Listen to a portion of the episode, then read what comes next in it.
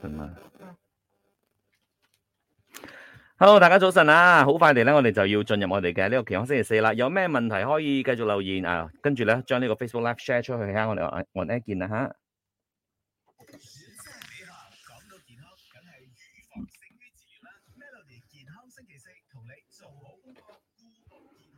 早晨，你好，我係 Jason 林振前。早晨你好啊，我係 Vivian 温慧欣，啱聽過有我哋啊明年 Astro 二零二三年嘅過年歌曲有啊 One to Go，亦都係 Astro 群星合唱嘅歌曲嚟嘅。係啦，嚟到今日嘅 Melody 健康星期四啦。今日我哋傾一傾呢個課題咧，就叫做重症肌無力嘅，到底係一個點樣嘅病症？佢嘅病因係乜嘢咧？所以今日我哋請嚟咧就係 Subway Medical Centre Velocity 嘅腦神經內科顧問，我哋嘅郭俊榮醫生 Doctor Kong 係現場嘅。Hello，Doctor Kong 你好。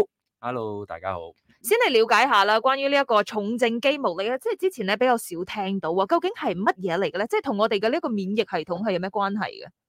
係啊，一個好好嘅問題嚟嘅。誒、呃，其實重症肌無力咧，話時係我哋叫 myasthenia gravis。話、呃、多數我同我嗰啲病人講簡單啦，因為個字母好多，好艱難讀出 嚟啊。Uh huh. 英文字母都 myasthenia gravis，所以我多數同佢哋講，你叫 MG 啦。myasthenia gravis MG 疾病啦，嗯哼，或者重症肌無力，好似你所講嘅重症肌無力嗰個，佢哋已經 explain 咗佢嘅情況啦，就係冇一個肌肉冇力嘅情況，嗯哼，咁呢個肌肉冇力嘅情況咧，係因為誒免疫系統失調嘅一個情況嚟嘅，嗯哼，咁點樣點樣為之免疫系統失調咧？咁我哋嘅身體咧就好唔正常地咁樣嚟。做出一個唔正常嘅抗體，嗱、啊、我哋聽到抗體，誒抗體應該係好嘅噃，係喎、嗯，即係保護我哋噶嘛，係啊，嗯、好似我哋打 Covid vaccine 啦，咁嗰啲抗體係好噶嘛，係，咁呢個抗體咧係非常唔正常嘅，嗯，咁呢個抗體咧就攻擊我哋嘅肌肉，嗯，打返自己人咁樣啦，哦，即係肌肉係任何嘅身體部位嘅肌肉都會打到，嗱嗱喺 MG 疾病咧好特別嘅喎。高依個氣會打喺多數眼部嘅肌肉。哦。咁陣間你會問我嘅質嘅嘅嘅其中一個問題啦，係啊係啊係啊。咁陣間我哋會探討下啦。咁氣依個疾病咧好得意嘅喎，佢打我哋嘅眼部嘅肌肉。咁如果冇治療嘅，佢會漸漸咁樣影響其他嘅部位嘅。嗯，即即攻擊眼部嗱，咁嗰個誒重重症肌無力咧，剛才講同呢個免疫誒能力係有關嘅，免疫系統係有關噶嘛。即係其實嗰個呃誒病因，除咗係係我哋免疫能力係下降嘅時候就會被攻擊啊，定係話其實係有一啲特殊嘅情況嘅咧？啊，其實唔係嘅。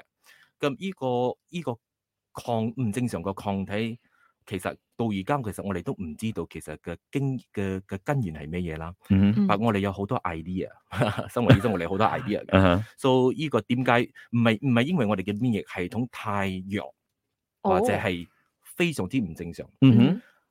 好似我所講咁樣，我哋嘅免疫系統失啊調。點解、uh huh. 失調咧？其實我哋都唔知道嘅。嗯、mm，咁、hmm. 我哋都好多 idea 啦。我哋就覺得可能係呢呢個病人之前可能又中咗啲 virus 啦。咁呢個 Y 咧就加上佢嘅呃嘅佢嘅佢嘅基因嘅問題啦，嗯、就可以造成到呢個唔正常嘅抗體。哦，嗯、所以係屬於比較 rare case 嚟嘅。嗱，其實呢個重症肌無力咧係非常之罕有一個病嚟嘅，啊嗯、但係咧，of course 俾腦腦內科醫生咧，我哋都好常見到呢啲 case 嘅，嗯因為佢好好好罕有嘅病啦。咁好多人都睇咗好多醫生啦，嗯先嚟到我哋呢度啦。哦，嗯即係去到你嗰邊嘅就係應該係揾揾啱咗啦，係嘛？即係其實好多時候咧，可能我哋誒、呃、如果有啲咩病痛啊，可能就會即係揾同醫生有啲 second opinion 等等嘅。所以咧，我哋相信誒、呃，即係 Doctor Talk 咧，應該會好多誒呢方面嘅經驗，我轉頭翻嚟再請教下佢啊。咁啊，如果大家有任何關於呢一方面嘅問題嘅話咧，可以繼續喺我哋嘅呢個 Facebook Live 度咧去留言俾我哋嘅，咁我哋就爭取時間咧為你去解答啊嚇。呢、這個時候咧送上有李幸倪同埋 Eric Kwok 嘅《雙雙》，繼續守住 Melody 健康星期四。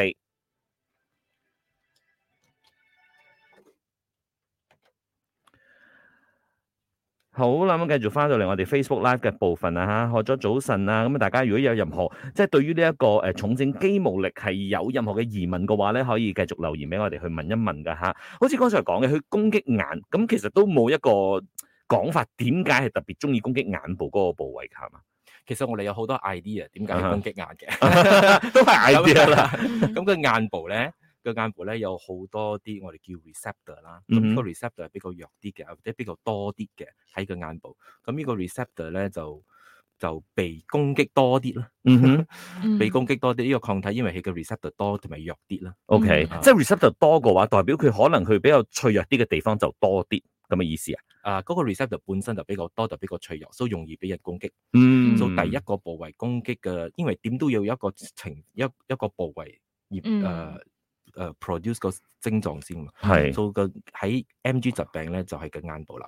但係眼部咧，即係好多 receptor，除咗係 MG，咁有冇其他嘅疾病其實都係會從眼部開始嘅？定係誒？如果俾大家留意到呢個 symptom 從眼部開始咧，即係肌肉有啲問題咧，即係大概可能都係往呢個 MG 嘅方向，定係其實都有其他病係攻擊眼部先嘅？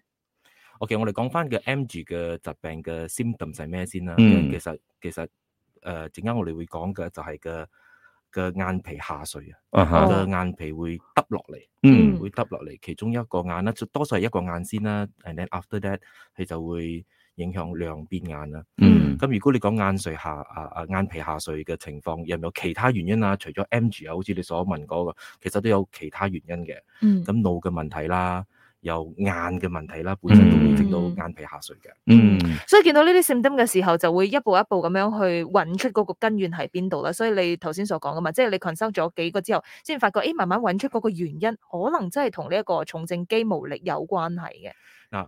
如果你有眼嘅問題，好自自然然一個人會去睇咩醫生啊？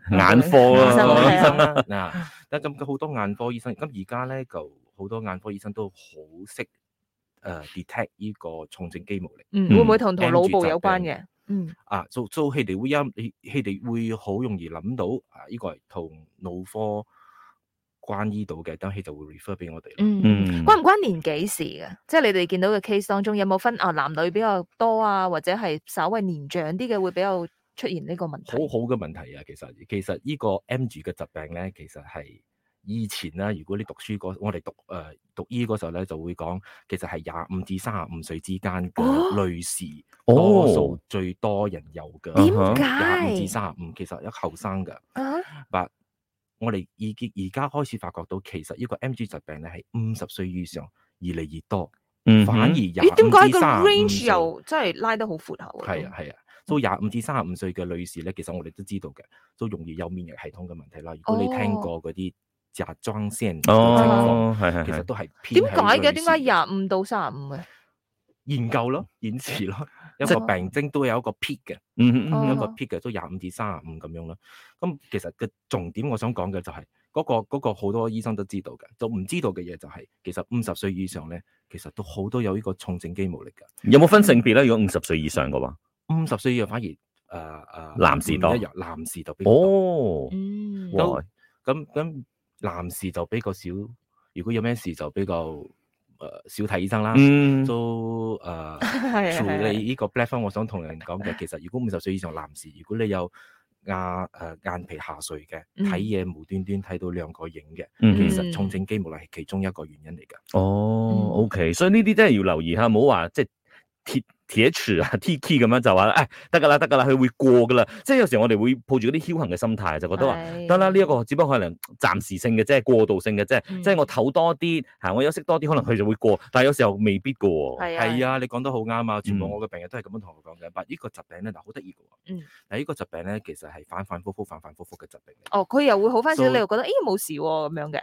係啊係啊，係有時好時壞，時好時壞㗎。嗯哼， So 我趁住呢個 platform 就想我揀誒依依個 topic，其實我我我我俾大家知道，其實咧其實呢個病係咁樣嘅，好似你所講咁樣咧，一時好時壞時好時壞。嗯嗯嗯但如果唔早治療或者唔早診斷呢個係病咧，其其實佢可以好嚴重。嗯，嚴重成點樣咧？等陣我哋 on air 再講一講啊，即係講一講嗰啲誒 symptoms 啊同埋嗰個嚴重程度。嗱、嗯剛才講啊，好似佢時好時壞。嗱，譬如話好似我嘅呢一個眼皮下垂咁樣啦嗯，咁佢下垂下，你話所謂嘅時好嘅時候，佢又冇下垂，但係話佢冇下垂得咁犀利。嗯，所以呢個 MG 疾病咧，佢佢佢佢佢嘅疾病係咁樣嘅。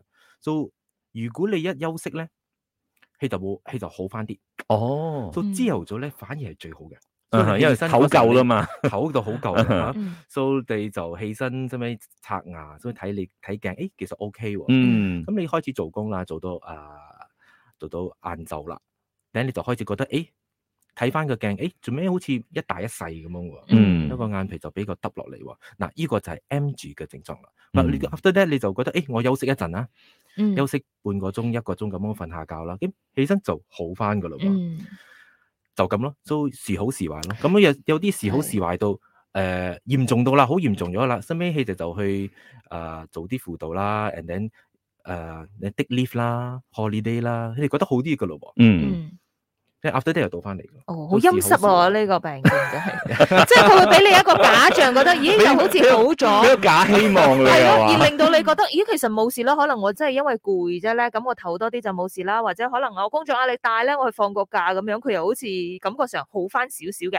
但係我哋都知啊嘛，即係你有病嘅話，就快快脆去啊揾一啲專業嘅醫生啊，去問一啲意見咁樣。但係其實如果係咁樣是好是壞啦，佢拖幾耐先至會到嚟 next stage 比較嚴重嘅，令人哋覺得哇係時候要去快啲去解決啦，去揾醫生啦咁樣。 M 住疾病，如果前兩年如果你唔有診斷得好嘅，嗯係會可以嚴重。五十至七十巴仙咧，係會嚴重到頭先我哋講到眼部啦，嗯咁係會影響個手㗎喎。嗯，個手就會容易攰啦。哼，啊哈，好容易攰啦，上樓梯落樓梯會容易攰啦，佢會嗯酸痛嗰種，會唔會攞唔起手啊？反而係冇痛嘅，哦如啊哈果痛就唔係重症肌哦無力啦。 ，OK，所以佢因為係重唔症佢係誒攰啫，係攰，好容易啊攰，哦好似眼皮咁樣啦，好似我所講到晏晝咧就比較耷落嚟，因為個個肌肉就攰咗啦，啊哈，係就耷落嚟，嗯最尾就誒漸漸咁樣影響其他嘅部位啦，咁手嗯嗯腳啦，嗯，嗯嚴重到 especially 前兩年啦，就會嚴重到肌呼吸嘅肌肉嗯哼，都影響嘅喎，吞咽嘅肌肉都影響嘅喎，呼吸肌肉即係咁代表點咧？佢佢呼吸會好辛呼吸苦，困難哦，即係喘，容易喘，係呼吸困難。哦，都好，我哋都好常見到嚴重到，因為之前都唔知嘛，嗯嗯，好多嗯病人都時好時壞，時好時壞，喺嚴重到加難唞氣咧，就就嚟 emergency 咯，咁嗯嗰種先診斷到個病真。嗯 O K O K，好啦，我相信聽到呢度咧，大家都覺得啊，咁啊真係要要去了解更多，因為咧呢個始始終係一個比較我哋少傾嘅一個課題，所以咧大家要了解更多嘅話，就問更多問題啦。所以我哋可以繼續去留言俾我哋啦，睇我哋呢個 Facebook Live，同埋咧可以將呢個 Facebook Live share 出去嘅。咁啊轉頭翻嚟咧會同誒、呃、醫生傾更多，同埋咧講一講到底有邊啲症狀係代表你中咗呢一個即係誒呃重症肌無力嘅咧。轉頭翻嚟分享守住 Melody。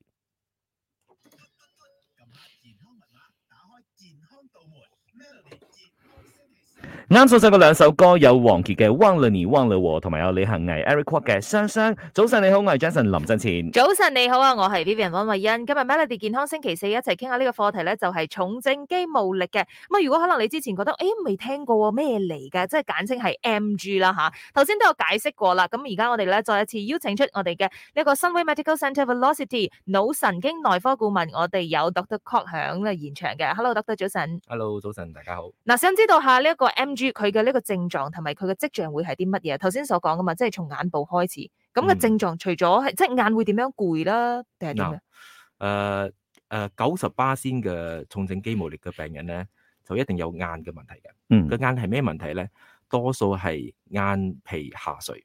咩意思係啊眼皮下垂咧？就眼容易耷落嚟咯。嗯哼，大多數咧，誒、先頭咧就得一邊先嘅，左邊就得，右邊都得啦。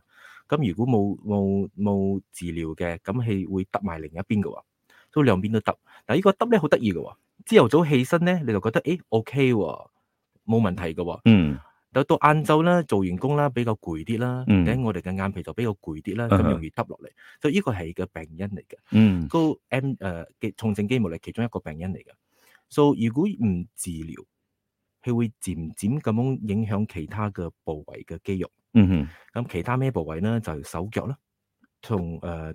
所、以如果你你你你睇一個人嘅嘅眼啦，所以慢慢 involve 到下嘅手啦，後尾到嗯腳啦，嗯都到到到嘅手咧就加難做嘢啦，比較攰啲啦，好似我梳頭髮啊、嗯刷牙啊都嚇容易攰啊。嗯梳下頭都攰。係，所以好容易攰。所以到腳咧，到腳嗰時候咧，就你行上樓落樓就容易攰，嗯哼容易攰。 ，OK，如果你休息一陣，三分鐘、半個鐘咁樣，你就覺得誒就有力翻噶咯噃。嗯嗯哼啊，所以俾你一個假象，好似頭先你啊 V 人咁樣講啦，俾你覺得，誒、我好翻噶啦喎，其實唔係，後尾你就做翻嘢咧，就繼續做嘢，嗰時候咧就容易攰。但係佢拖長到最嚴重嘅程度會係點樣嘅？會唔會就係成個冇力到所有嘅肌肉都冇啦，成個人攤喺度咁樣噶？嗱，如果前呢個病呢呢呢個病徵咧，MG 病徵咧，就前兩年至三年其實係最最 critical 嘅。嗯哼，嗯啊，所以點解咧？如果你唔診早診斷、唔早治療咧，好似我哋所講咁樣啦，佢嘅肌肉係會 involve 好多嘅部位。嗯我哋最擔心嘅嘢就係、嗯呢個病因就會影響到我哋嘅吞咽，食嘢哦會有問題。嗯嗯第二就係我哋嘅唞氣嘅肌肉，哦，哦如果影響到我哋嘅唞氣嘅肌肉咧，就誒、呃病患者會艱難唞氣啦，嗯嗯食唔到嘢啦，嗯啊，非常之嚴重。嗯，治 OK 療嘅話係可以 reverse 嘅，定係係控制嘅情況啫？即即係令佢唔會發作咁樣。嗯，呢個 MG 疾病咧，其實一個係反反覆覆嘅慢性疾病嚟嘅，哦，嗯所以係其實係冇一個治療係可以誒針對佢嘅根源嘅。就像我嗯哼哋所講啦，其實我哋都唔知道佢嘅根源係咩啦。係我哋都知道好多好多嘢嘅，係 in between，嗯哼因為唔正常嘅抗體啦嗰啲嘢啦，嗯所以其實可以控制嘅。嗯所以多數我同我啲病人講，咁 NG 疾病咧，好似血壓高同埋甜療。咁血壓高甜療可唔可以醫啊？其實都唔得㗎。嗯哼其。實你可以控制。係嗯 OK，所以嗱控控制啊嘛，所以喺呢個治療嘅方式到底有邊啲嘅咧？咁啊我哋轉頭翻嚟就請教 Doctor Cock 啊吓，所以繼續咧去到我哋 Melody Facebook 咧睇我哋 Facebook Live 可以隨時提問嘅。轉頭翻嚟繼續 Melody 健康星期四。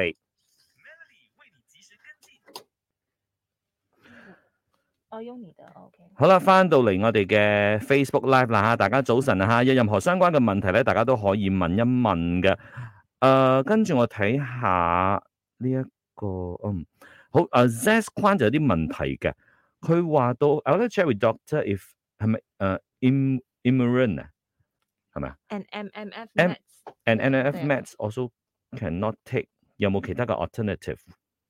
啊，OK，呢個就 OK。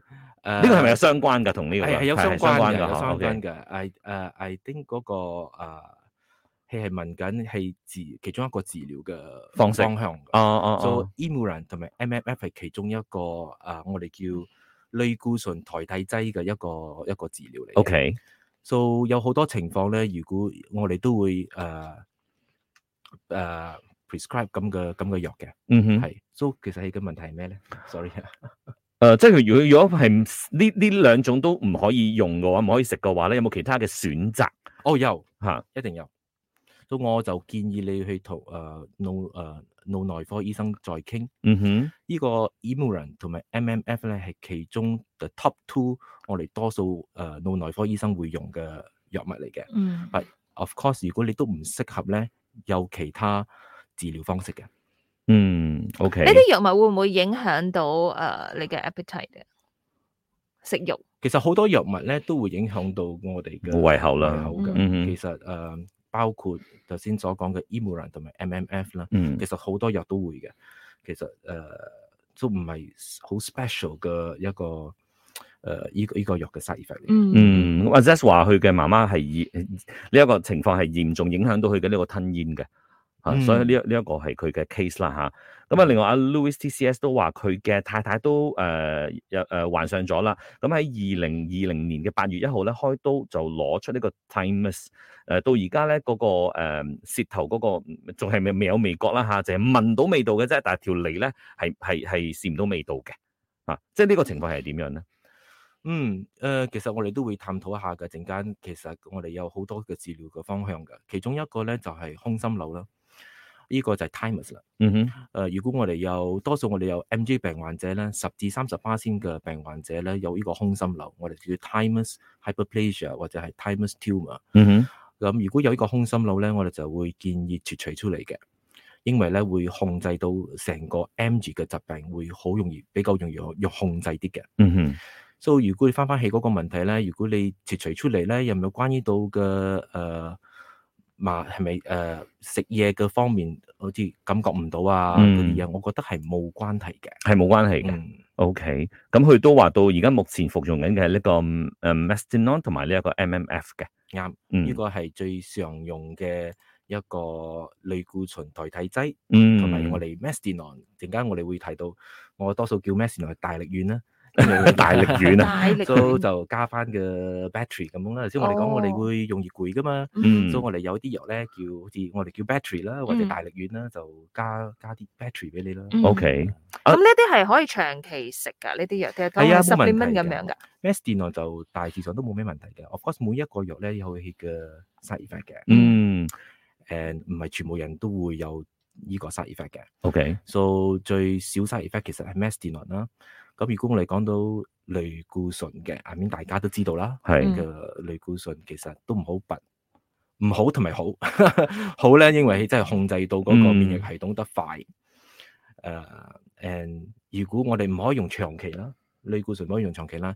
That's why 我哋有呢個類固醇代替劑，嗯所以我哋就有頭先傾到個 e m u r a n 同埋 MMF 啦，就嗯代替嗰個類固醇嘅。嗯 O K，嗱剛才阿 Doctor 話呢個 methadone 係誒，即係佢嘅西費係最少噶嘛。但係咧，好似 Jess q u i m a n methadone 會唔會影響到胃口嘅咧？應該係佢佢嘅媽媽有呢個情況啩。大多數唔會。大多數係唔會㗎啦。嗯我最大懷疑咧，大多數係嗰個 e m u r a n 同埋 MMF 啦， O K，啊就有可能些少影響到胃口啦。嗯嗯嗯，但我哋都可以睇到整整體嚟講，其實係咩事啦？可能有嗯啲人啊因為個 M G control 都冇咩好啦，吞煙嗰方面都唔好啦。咁如果你嗯吞唔到嘅，咁自自然然覺得都唔想食嘢。係啊，嗯即係嗰個嚴重嘅嗯程度，如果真係影響到吞咽嘅問題嘅話，其實你都係啊係咯，啱。 O K，跟住阿 Shim 就問啦，咁如果真係有呢一要去 check 有冇呢一個誒、呃即係誒重症肌無力嘅話咧，應該去點樣嘅 clinic 或者點樣嘅專科咧？係咪一定係揾你哋呢一個部門咧？非常之好嘅問題啊！其實誒、呃以以我哋所講嘅，就先重症肌無力係一個非常之罕有嘅病嚟嘅。嗯咁好多唔係講好多醫生唔識啦，嗯但好多醫生都冇誒、呃特別 alert on on 呢、個呢、個病徵啦。所以我會建議，如果你問我咧，我會建議，如果你你你有肌肉冇力，頭先我哋所講嗰啲症狀咧，嗯嗯就會腦內科醫生係最好嘅。嗯。，O K，雖然咧，我哋講話呢個 MG 感覺上好似之前都冇乜聽過，但係咧而家有幾位咧。誒、誒呃即係喺度睇緊我哋嘅 live 嘅朋友咧，其實都有呃咁嘅問題嘅，就好似係啊 Evelyn 話到咧，佢喺二零零九年嘅時候咧就 check 到，本來咧就係一邊眼嘅啫，但係後嚟咧就兩邊眼睛都受到影響啦，而家就覺得全身冇力啦，就開始誒、呃即係頸有都冇力啊係！咯，頸都冇力喎，又開始食用呢個 Mestinon 同埋 i m u r o n 咯，咁啊類固醇咧佢就停咗啦，嗯所 以即係你話嗯好 rare case，但係又都好似係有好多朋友嘅，都有係啊係係咯，啊，頭先我所講嘅就好多希望搭蓋你哋嘅電台就可以同大家講，其實如果你有咁嘅症狀咧，就立刻。嗯，但係最嗯弊我唔知點樣去 avoid 啊，即係經常咧我哋做呢啲課題都係希望可以為大家做一個提醒啊，即係要點樣，但係好似你所講嘅呢個 MG，佢嘅嗰個病因又唔知係啲乜嘢，可能即係曾經中過一啲 virus 一啲病毒咧，即係同你嘅身體入邊嘅一啲即係唔同嘅 body type 嘅係咯，有一啲變化，嗯好誒，因為我所講嘅嘅嘅根源，其實我哋唔知道嘅。但係我嗯雖然我哋唔知道，但我哋知道其實係發發生咩事。好似我哋好似 Covid 咁樣咧，嗯嘅根源都我哋都唔知道哼，嘅。係，但喺中間我哋知道好多嘢，係點樣影響到我哋嘅嘅身體嘅部位啦，點嗯樣嚟誒治療啦。雖然我哋唔知道，但係我哋都有好多誒 research 嗯哼，研究就顯示到，可能呢啲病患者係依之前有係佢哋嘅基因。嗯佢哋有一種基因就好容易產出呢個唔正常嘅抗體。嗯但點解係廿五至三十五歲咧，或者五十歲以以誒誒以上佔有咧？就係、因為可能又又加上啲 virus，誒、感染到誒、呃 virus 就、嗯哼就加上佢哋嘅本身都其實好容易產出呢、個呢、個唔正常嘅誒、呃抗體，嗯就整成一個病病因啦。嗯，即係可能幾樣嘢加埋一齊啦嚇。啱、啱啊，跟住誒 Evelyn 都繼續講，佢話琴日先啱睇完醫生，醫生咧成日都同佢講冇得醫㗎啦，就係、叫佢接受啦。咁覺得每次就係叫佢去食藥咁樣嘅啫，係咪都係呢個治療嘅方式？我哋轉頭翻嚟都會睇一睇下，仲有啲咩治療嘅方式啊嚇。咁啊，Louis 剛才講佢嘅呢一個太太嘅情況咧，就話到佢係有佢嘅太太係有嗅覺嘅，做完嗰個手術之後係聞到嘅聞味道，但係咧即係誒嚟嗰邊咧仲係冇味道嘅，所以請教醫生，仲可唔可以建議其他嘅方式去 check 啲乜嘢或者做啲乜嘢咁咧？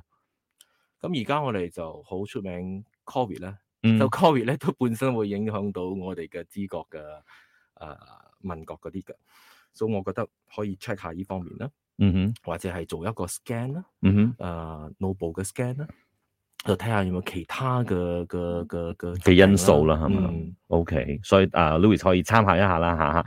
咁啊，另外阿 Sean 姨都話到佢喺誒呃二零二零年嘅時候咧，就被診斷出係有輕微嘅 MG 嘅，但係咧佢話後來佢唔記得咗佢呢一個診斷， 直至到今日我哋傾呢個話題嘅時候咧，佢先至醒起，哦係喎，我之前被診 斷啊過。二零二零咧兩年咯喎，頭先特都都有講嘛，即係兩三年嘅時間入邊咧，你係要更加注意嘅。啱啦。但如果你過咗兩三年咧，其實我就放心啲啦。 OK，即係如果係冇咩事情發生嘅話啦啊啱。啦，所以我就好哦放心啦。都大多數啦，我哋講大多數啦，就唔會影響其他嘅部位嘅。嗯，好似我哋所講咁啦，呢、個 M 字好好特別㗎，係嗯好似你去咗 holiday 啊，咁就誒冇事㗎咯噃，我就一下就冇事㗎咯噃。Then 啊，即係可能如果你買呢嘅話，你點樣盡量放鬆心情咁樣，做工又唔好咁 stress，食得健康啲咁樣啊啊，。其實好重要㗎。嗱，如果講到診斷啊咧，一定我知道，其實好多人係有咁嘅症狀，其實唔知道有 M G。嗯但發生咩事咧？咁你就好，咁你唔知道你係 M G 咁，你好活得好似正常嘅人咁樣係啦。係就每日提心吊膽，哎呀我有病我有病咁樣誒，啊。咁咁唔係嘅，所以你愛診斷得早，點解咧？因為有好多藥係 M G 病患者唔可以食嘅，哦，哦，即係其他嘅病嘅藥。啊係啊，哦係啊，好似血壓高啦，啊哈，誒呃抗生素啦，antibiotic 啦，哦，其實會有啲 antibiotic 同埋誒血壓高嘅丸咧，就可以令到個 M G 嘅症狀會嚴重啲。哇！哦咁如果佢又有其他慢性疾病嘅話，但係同時間又有一開始又買呢 MG 嘅話，咁點樣喎？嗯，so 誒、我哋可以用好多誒、呃、藥物，冇影響到嗰個 M G 嘅。哦， OK 只不過嗯 medication 要小心啲。我我我係特別擔心，其實你有 M G，你唔知道你有 M G，係，嗯所以令到你我一個醫生就就俾你好正常嗰啲 normal 嘅啱嘅藥，嗯其，實會整到氣差啲，哦一差啲咁就嚟到我哋呢度，所以我就覺得誒點解誒停咗一個藥就 O K 噶啦嗯，嗯嗯嗯，其實係就所以我哋所緊係講緊 minor 嘅 M O G。 K。嗯，好似嗰個聽眾咁樣講，係誒我好多年嘅時候，而家我都忘記咗㗎啦。我就話可能好多年前嗰時候食嘅，直服用咗啲藥啦，嗯，整到係比較明顯啦，啲 after 嗯停咗個藥咁就 OK 㗎。 O K，嗯所以如果輕微嘅 M G 嘅話，咁萬一唔小心啊唔知道，跟住你就食咗一啲可能會令到你嘅 M G 嘅嗰、個、呃、情況更加嚴重嘅嗯藥，長期食落去嘅話，會唔會即係變成好嚴重、好嚴重嘅情況？就好似剛才所講嘅，可能呼吸啊方面啊，嗯又或者係嗰、個、呃、咽喉方面啊，都會影響到嘅。係會嚴重到前兩三年咯，嗯如哼果嚴重到嚴重到前兩三年啦。誒、如果過咗兩三年咧，其實如果你食呢啲藥咧，其實嗯佢會整到你時好時壞，時好時壞，咁、哦，其實都唔好㗎喎。係係係係。咁你日日都攰，係晏晝你又攰。對於生活上面都係一個干擾啦，嗯係嘛係啊嗯係啊嗯，Zest 生頭先佢有講嘛，即係媽媽有呢個問題啊嘛，但係同時佢媽媽亦都有食緊呢一個 hypertension 嘅藥嘅，嗯，嗯所以咧就呃至於而家好多其他嘅問題，好似講話誒，即係食唔到嘢啊，即係冇乜胃口啊，神志不清咁樣嘅，所以即係陸陸續續啲問題，其實都可以去揾下獨德國咯，係咪係啊 Zest？係係啊，另外阿 Ling Chai 問咧，請如果係 M G 呢個病嘅話，會唔會其中一個跡象係輕微手震嘅咧？唔會。唔會㗎啦，手震歌係另外一回事啦，啱完全係。O K O K，好啦，咁啊，大家咧如果想問任何嘅問題咧，繼續可以喺我哋嘅 Facebook Live 度留言啊嚇。轉頭翻嚟有時間咧，我哋再請教下 Doctor Cock。咁啊，轉頭翻嚟我哋喺啊 on on 呢個部分咧，都會分享更多關於呢個 M G 方面嘅一啲相關資訊，所以大家咧可以繼續將呢個 Facebook Live share 出去啊嚇。我哋 on 呢見啦。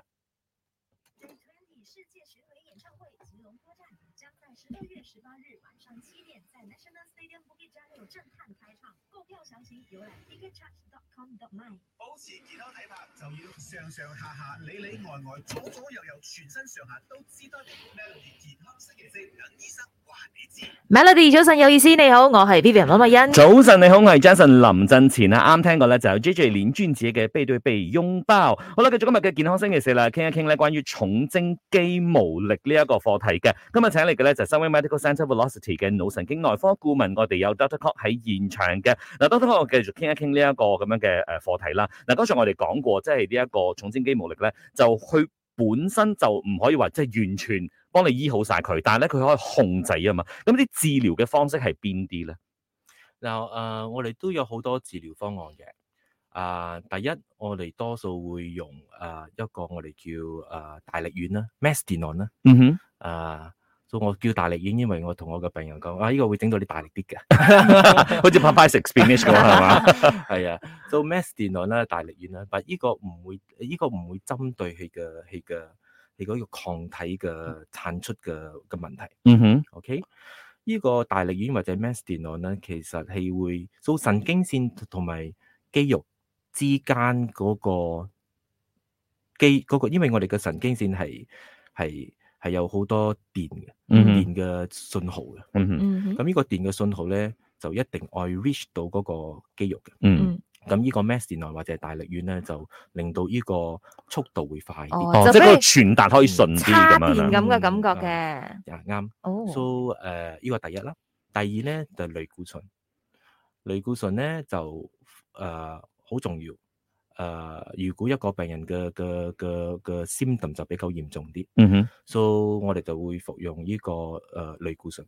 但呢個類固醇大家都知道㗎，如果服用太耐都有會好多 side effect。係， So 咁好多我哋醫生用咗一段時間，咁我哋都會用類固醇代替劑。嗯咁類固醇代替劑咧有好幾種嘅喎。咁頭先我哋嘅 Facebook 嘅觀眾都有睇到幾個啦。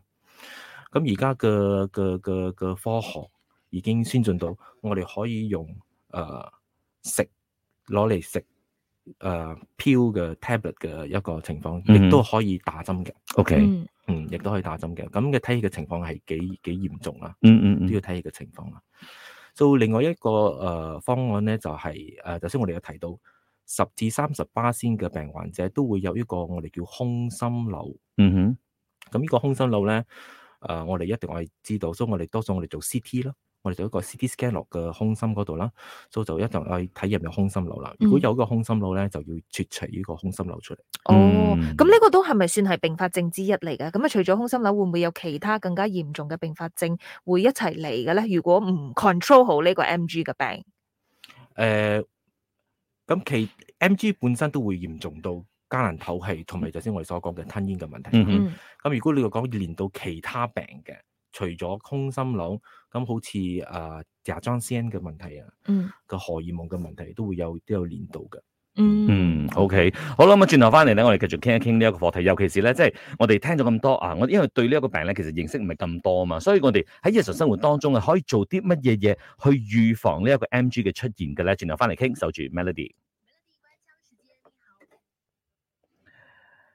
好啦，我哋繼續翻到嚟 Face Facebook Live 嘅部分啦吓，所以大家咧可以有啲咩問題可以繼續去問一問嘅。誒、Kenneth 呃 Tan 話誒 MG 同 MC 當中有啲咩差別喎？誒誒嗯同 MS MS MS 係咩嚟 MS 㗎哦，其實好好大分別，係唔一樣嘅嘢嚟嘅。 ？What is MS？喂咩？佢講 MS 係係 multiple sclerosis。multiple sclerosis 咧就係誒腦發炎嘅病嚟嘅，一個係腦發炎嘅病嚟嘅。咁腦發炎嘅病同埋呢個免疫系統嘅病係完全唔一樣嘅嘢嚟嘅。嗯嗯，OK，好嘅。嗯，睇嚟 Zesquan 嘅媽媽咧，真係有好多誒、呃即係唔同嘅病症啊，同埋有啲後遺症咧，其實都幾嚴重嘅。咁啊話食咗 Mestinin 之後咧，又一直屙肚，佢仲係咪都屬於正常噶？同埋咧，佢誒 since 呃四月尾嘅時候咧，就都都仲係食緊 steroid 嘅。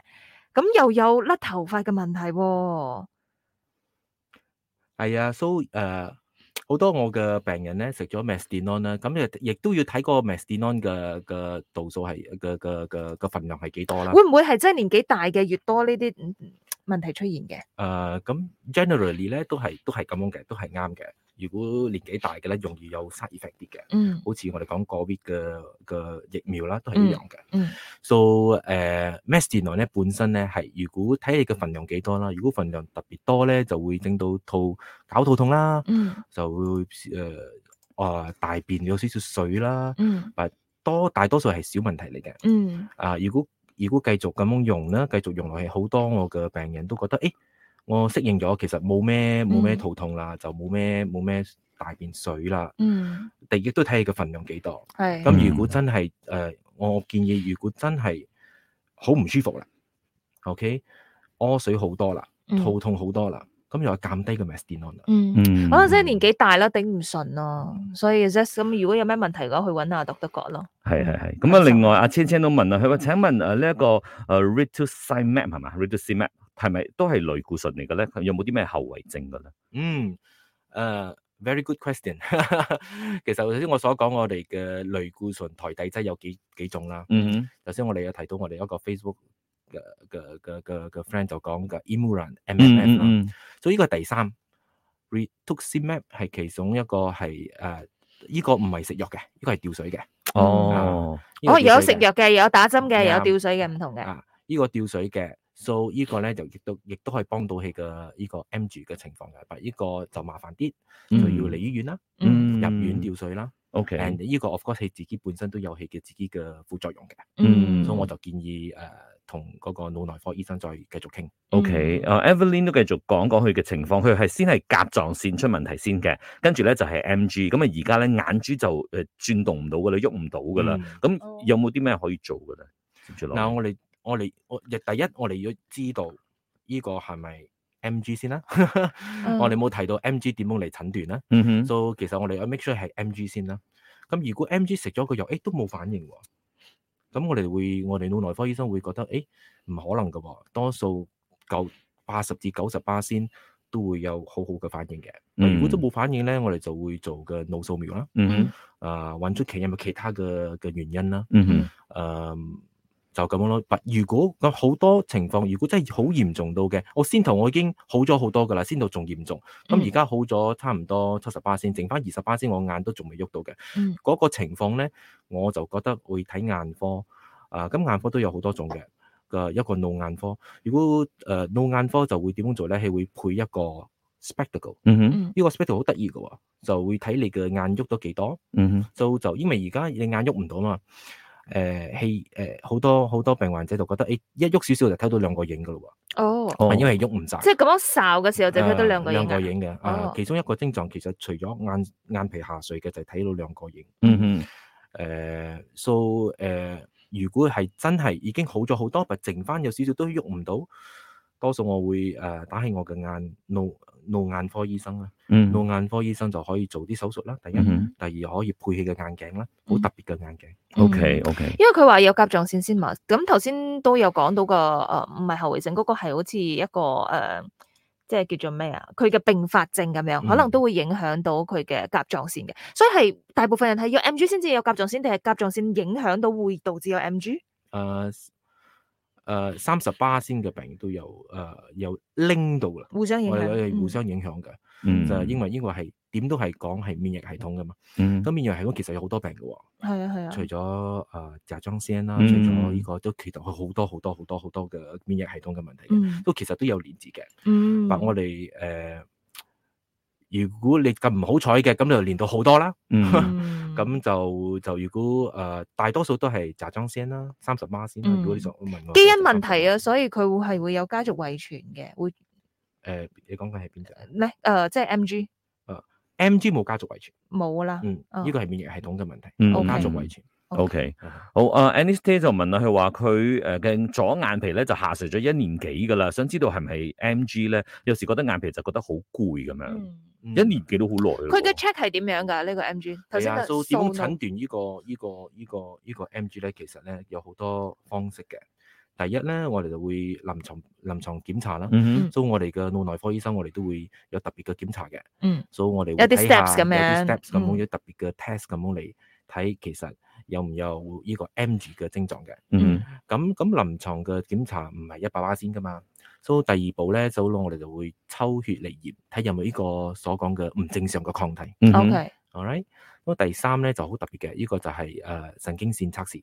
嗯嗱，神經線測試咧包括有呢個肌肉電導測試。嗱，呢個好特別嘅好 special 嘅 technique 嚟嘅，咁呢個就有九十巴先嘅 accuracy。嗯 OK，so、大多數我嘅病人咧，多數會三個都一齊做嘅。嗯做臨床檢查啦，誒、血抗體嘅測試啦，嗯同埋呢個電導測試嘅。嗯嗯嗯，OK，所以大家都係參考，因為亦都係阿孫問嘅問題就係話到，誒、啲醫生會用啲咩 test 去即係確認你係咪有 MG 嘅呢一個問題㗎，所以如果嗯大家有誒、呃即係懷疑自己係可能有呢個問題嘅話咧，真係可以去揾專科醫生去 check 一 check 呢一方面啊嚇。或者係解決下大家嘅迷思啦，即係當你睇到重症肌無力嘅時候，可能大家會諗到誒、呃其中一個症狀咧就係面部冇表情，做唔到，表情咁即係係嘛，面即部係嗰揼肌肉好似好難自己去控面制癱咁咁樣樣。係嘛？有冇關係嘅？定係淨係眼部嘅啫？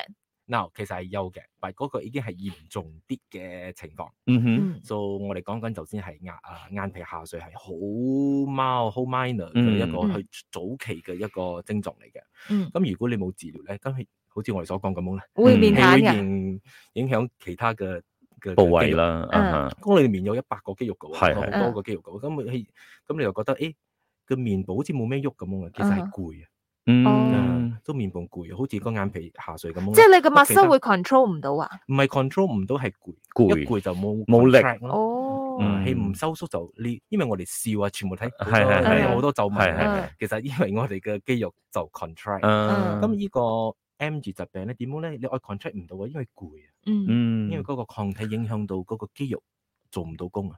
好似之前咁你就 Justin 冇喐啦 Justin Bieber 嗰個係咪都嗰係個面 M 癱 G 哦嚟，其實㗎唔一樣嘅嘢，唔一樣嘅嚟嘅啊唔一樣嘅嘢。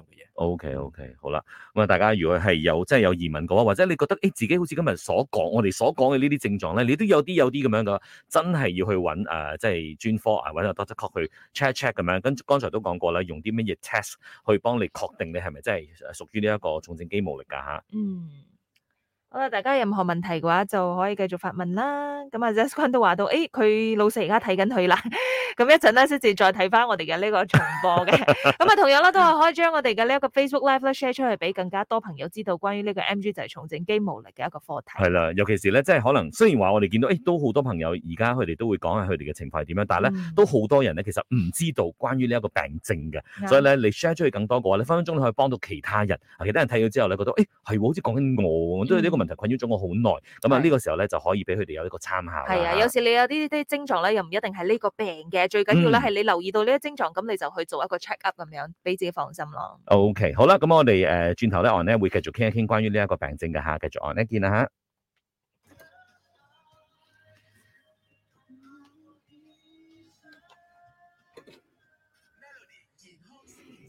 好啦，聽過杜德偉嘅《中哀醫生》之後咧，繼續今日嘅健康星期四啦。早晨你好，我係 Jason 林振前。早晨你好啊，我係 Vivian 温慧欣。今日我哋傾呢個課題咧，就係重症肌無力，所以我哋就有請新威 Medical Centre Velocity 嘅腦神經內科顧問有 Dr. Cock 響現場嘅。Dr. Cock 早晨。早晨，大家好。嗱，日常生活當中可以點樣預防呢個重症肌無力咧？其實可唔可以預防噶？誒、呃其實坦白嚟講，其實冇一個一個 strategy 啦嚟預防呢個病嘅。嗯哼，但如果你得到呢個病咧，我想講嘅嘢其實你唔係一個人得到呢個病。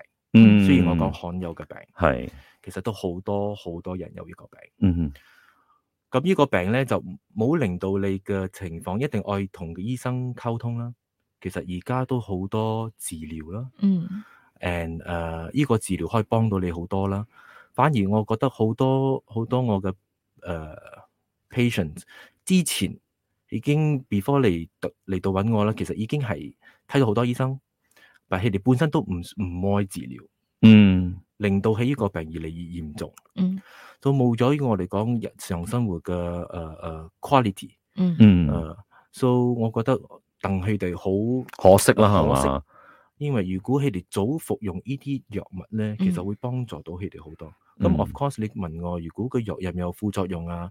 咁全部藥都有特定嘅副作用嘅。嗯，咁副作用唔一定係誒、呃發生落你身上嘅。係，咁如果你係誒、呃好好好 follow up 得好好同你嘅腦內科醫生嘅，咁其實我哋都會 try to 避免呢啲嘢嘅。嗯，你翻翻你嘅問題，你講可唔可以預防得到啊？我覺得生活習慣一定係健康啦。嗯，食一定愛健康啦，做運動啦。嗯，啊，反而嗰啲誒 M G 嘅病患者，我都叫佢哋做運動啦。俾你講，嗯誒、肌肉我冇力啊喎，點樣做啊？ 咁其實做運動咧，都會慢慢漸漸好似 build up 你嘅 stamina 咁啊啊。哈，嗯所以雖然我覺得誒、呃我行咗誒誒十五誒十十公里嗯，或者 煎攰，但而家我就 build up 到十五公里咁嘅意思。嗯嗯，所以最緊要就係咧，如果你係有呢個病症嘅話咧，如果你要做啲咩劇烈運動啊，或者選擇做咩運動嘅時候，都係請教下醫生嚇，嗯建睇下建唔建議你做呢一方面嘅運動咯。即係如果可能做得啱嘅運動嘅話咧，對於呢個病症可能都會有幫助嘅。即係好似剛才阿 Doctor 講嘅啦，其實雖然好罕見呢個病嚇，但係咧都係大有人在，所以你唔好覺得話點解係我，嗯即係覺得好孤單喺呢個路上面。其實咧，好多嘅醫生、好多嘅病人咧都同你同在㗎吓。係啊，因為畢竟咧，佢係一個慢性疾病嚟噶嘛，即係同其他好多，譬如講你話血壓高啊嗰啲咁樣，其實佢係你係可以控制嘅，又未真係嚴重到啊！我一中咗呢個病就擔心啊誒傳活率啊會致死啊嗰啲咁樣噶嘛。係唔係唔會嘅，但係因為因為而家我哋嘅好有好多好好嘅治療啊。嗯，如果你講緊係三十至四十二年前嘅，嗯個，治療唔多係， ，OK，診斷嘅方式又唔多，嗯，好多人有有呢個 MG 疾病，亦都唔知道，蘇氣嘅死亡率會好高，嗯，會達到超過十巴仙。嗯，咁而家我哋講嘅係少過二至三個巴仙嘅死亡率。嗯，點解呢？因為好多人好早就知道有呢個疾病，嗯，就好早就治療。好，嗯嗯嗯，OK，好啦，所以今日咧非常之多謝 Doctor Cock 啦，佢哋分享咗咁多關於呢個重症肌無力嘅一啲誒資訊啦嚇。如果大家咧真係想去重温呢一個誒成、個訪問過咧，同埋我哋 Facebook Live 咧，記住啦，上到 Melody Facebook 去睇一睇我哋呢個完整嘅重播啊嚇。再次多謝 Doctor Cock，多謝你。 ，thank you。 Thank you。以上专访内容仅供参考，不应用于诊断。若身体好啦，嚟到我哋嘅呢一個節目嘅尾聲啦，我睇下仲有冇啲咩問題先啊嚇。係拎出又講啦，有冇家族遺傳嘅呢一個甲狀腺患上 MG 嘅機率會唔會更加高嘅比其他人？啊，會高少少。會高翻少少啦。OK，嗯咁啊都有 Anthony 繼續分享咧，佢話面部咧都係做唔到表情㗎，要笑咧都笑唔耐嘅，就好似剛才 Doctor 所解釋翻冇㗎力啦。啊，係啦，冇 contract 嚇，跟住佢就係啊冇力啦嚇。OK，所以今日咧多謝晒大家嘅呢一個問題同埋分享啦。所以如果有誒、呃想知道更多關於呢方面嘅，可以揾 Doctor Cock 啦。咁啊，如果你係中途先加入我哋嘅話咧，記得啦，我哋可以誒、呃重温成集嘅呢一個 Facebook Live 嘅話咧，就可以得到更多嘅更完善嘅資訊啦。多謝大家，多謝 Doctor，thank Thank you you。 OK，thank you。